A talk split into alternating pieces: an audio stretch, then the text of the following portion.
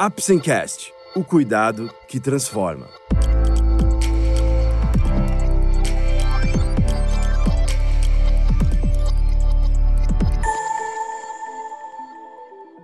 Hoje vamos falar sobre úlceras neuropáticas.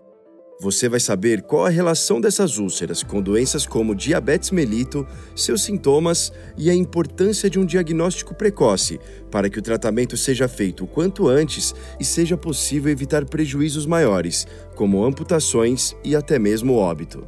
Vamos lá? O Apsencast é um oferecimento da Apsen Farmacêutica.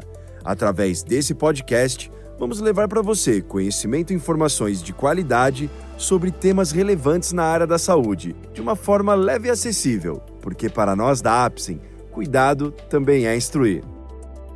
As lesões das úlceras neuropáticas são resultantes de diminuição ou ausência da transmissão dos estímulos pelos nervos, muitas vezes causadas pelo diabetes mellitus, que permitem um aumento gradativo de pressão na região afetada, com consequente falta de sangue no local e abertura de úlcera.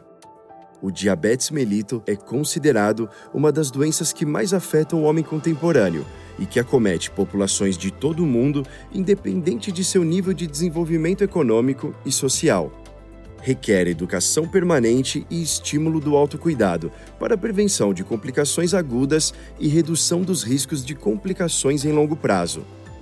As complicações com os pés representam a maior causa de amputação não traumática das pernas no mundo, sendo que 85% delas são precedidas de uma ulceração.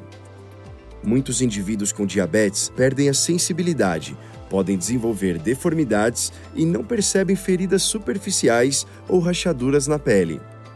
A aparência das lesões nos pés varia nas diferentes regiões do mundo, devido às condições socioeconômicas, padrões de cuidados e a qualidade dos calçados.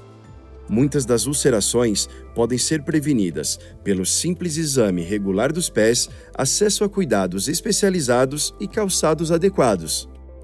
Calçados que são impróprios, novos e de uso apenas recente, ou até mesmo a falta de calçados, são os principais traumas causadores das úlceras nos pés.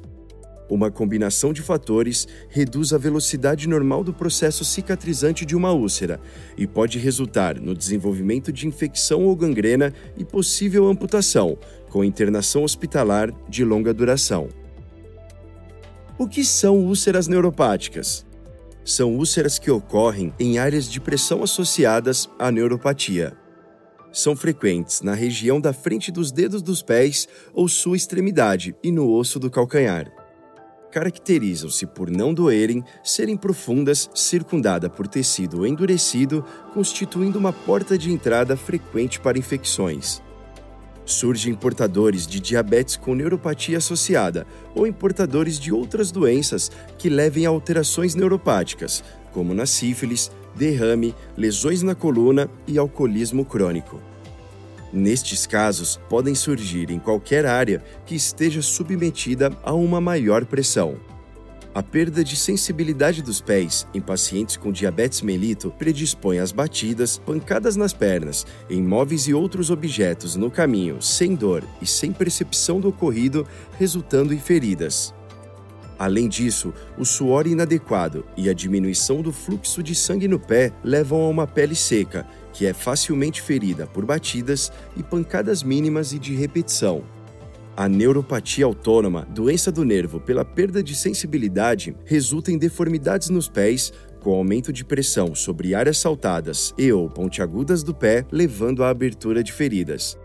Outras anormalidades relacionadas ao diabetes mellitus, como a função de células da defesa, prejudicam a cicatrização de feridas e levam à persistência de feridas e infecção secundária. Como é feito o diagnóstico? O diagnóstico das úlceras por neuropatia é basicamente clínico. No exame físico, são encontradas feridas comumente indolores e ocorrendo em locais de pressão no pé. Pelo fato dos instrumentos citados não estarem universalmente disponíveis nos locais e momentos em que se identifica a necessidade de exame dos pés em diabéticos, foi desenvolvida e testada uma alternativa para verificar a perda de sensibilidade nos pés, o teste do toque nos dedos dos pés. É simples, seguro, rápido e fácil de executar. Não necessita de nenhum tipo de equipamento para sua realização e mostrou comparação com o teste do instrumento em estudos clínicos. As úlceras neuropáticas habitualmente ocorrem próximas às regiões de calos e os pacientes podem apresentar alteração do formato do pé. Existem fatores que geram maior risco para ter uma úlcera neuropática? Os fatores de risco para úlceras nos pés incluem alterações da sensibilidade, da amplitude do movimento das juntas, anormalidades das formas de articulações e ossos, diabetes melito, doença vascular e aumento repetitivo de pressão. Qual o tratamento para uma úlcera neuropática? Os princípios do manejo incluem a cicatrização de feridas, a redução do edema, o controle de infecção, a aplicação de curativos e o tratamento de condições associadas, como diabetes melito e a doença arterial periférica. Alterações do estilo de vida, como interrupção do tabagismo e modificações na dieta, também devem ser feitas para ajudar a controlar doenças subjacentes.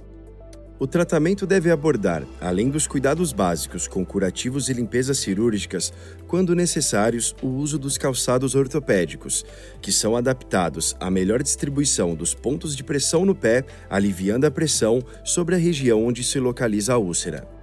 Podem ser necessários procedimentos cirúrgicos nos ossos, procedimento no qual pedaços de ossos são retirados para alívio de pressão. Quais as complicações de uma úlcera neuropática?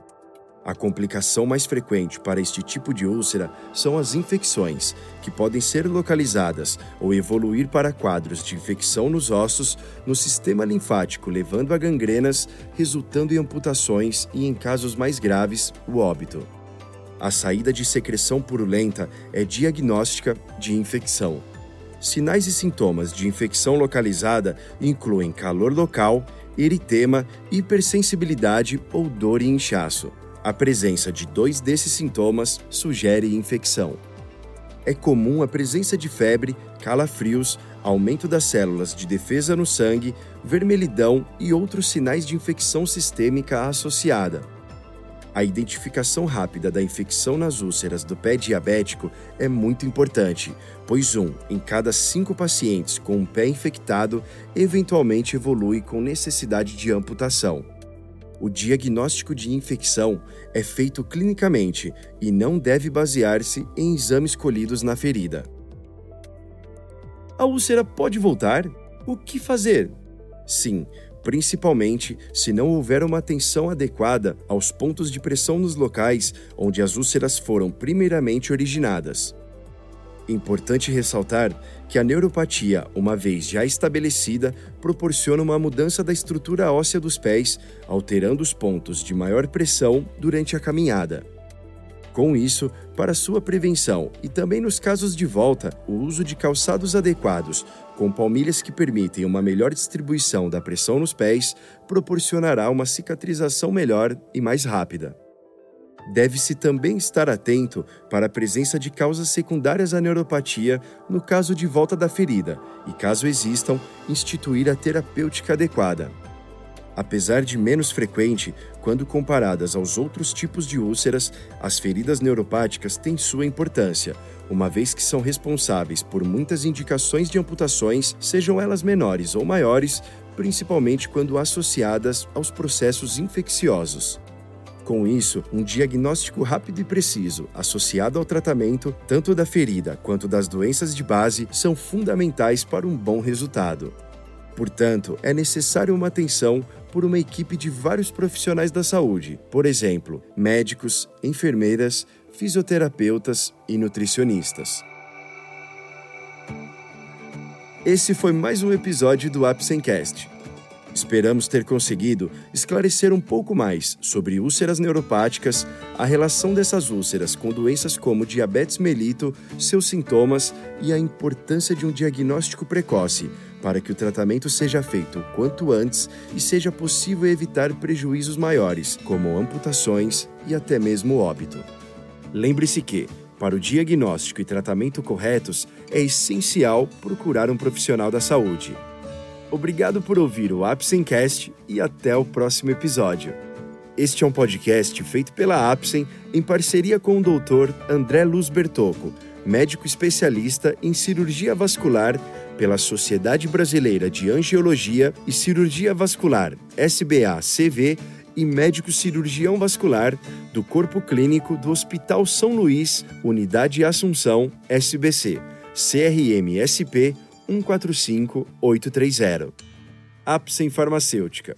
O cuidado que transforma.